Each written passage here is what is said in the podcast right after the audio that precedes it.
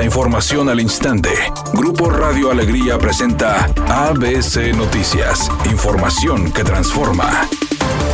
El director de Agua y Drenaje de Monterrey, Juan Ignacio Barragán, agradeció a la Comisión Federal de Electricidad los trabajos realizados para reparar la megafuga en el acueducto El Cuchillo Monterrey detectada el pasado jueves. El funcionario estatal la calificó como la peor fuga de los últimos 20 años, debido a una intermitencia eléctrica que habría ocasionado la fisura en el tanque, que derramó 600 litros por segundo hasta el pasado sábado. Agregó que se tiene una comunicación permanente con la dirección de la Comisión Federal de Electricidad desde hace meses, ya que ellos también tienen sus problemas de abastecimiento, indicando que no son los culpables, sino son situaciones que se dan en esa zona. Por otra parte, dijo que tiene cuadrillas completas de Comisión Federal de Electricidad trabajando todo el tiempo para detectar cualquier problema que pudiera darse en la línea de El Cuchillo, en la línea de Cerro Prieto, en los pozos de Mina, incluso en los pozos de la Huasteca. Mientras, en medio de la crisis por falta de agua que azota Nuevo León, un hombre fue exhibido en redes sociales por lavar su automóvil deportivo en plena calle y usando una manguera, haciendo caso omiso a las recomendaciones de las autoridades estatales, y fue el gobernador Samuel García quien publicó la imagen. El mandatario estatal comentó que al hombre le fue colocado un reductor por parte de Agua y Drenaje de Monterrey para disminuir el consumo del servicio en ese domicilio hasta en un 40%. Sin embargo, consideró que esa sanción no era suficiente.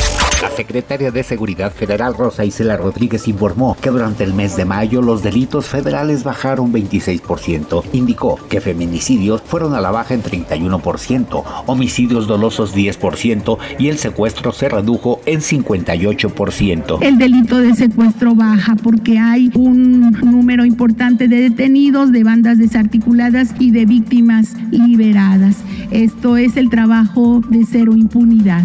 Sin embargo, Rosa Isela Rodríguez reconoció que el delito de extorsión no lo han podido erradicar, incluso en mayo aumentó 28%.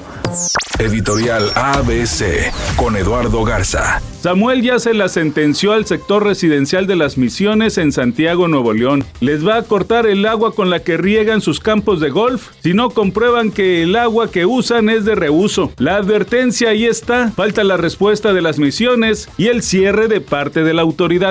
ABC Deportes informa. El equipo de los Tigres regresó de la pretemporada que tuvo haciendo playa. Y ahora va a tener participación con un partido de pretemporada ante el equipo de Santos el próximo miércoles, tratando obviamente de llegar al punto óptimo para el arranque de torneo. Se empieza a especular que Carlos González podría salir del equipo de Tigres y podría llegar a Toluca y que Tigres podría traer un refuerzo para el próximo torneo.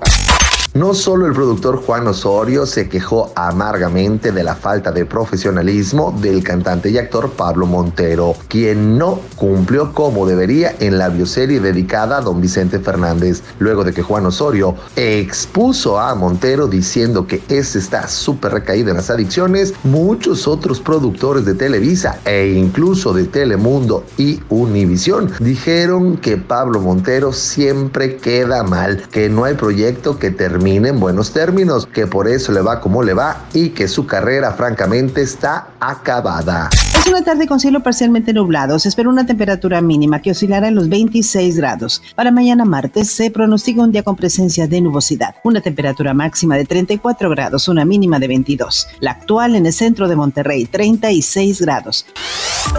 ABC Noticias. Información que transforma.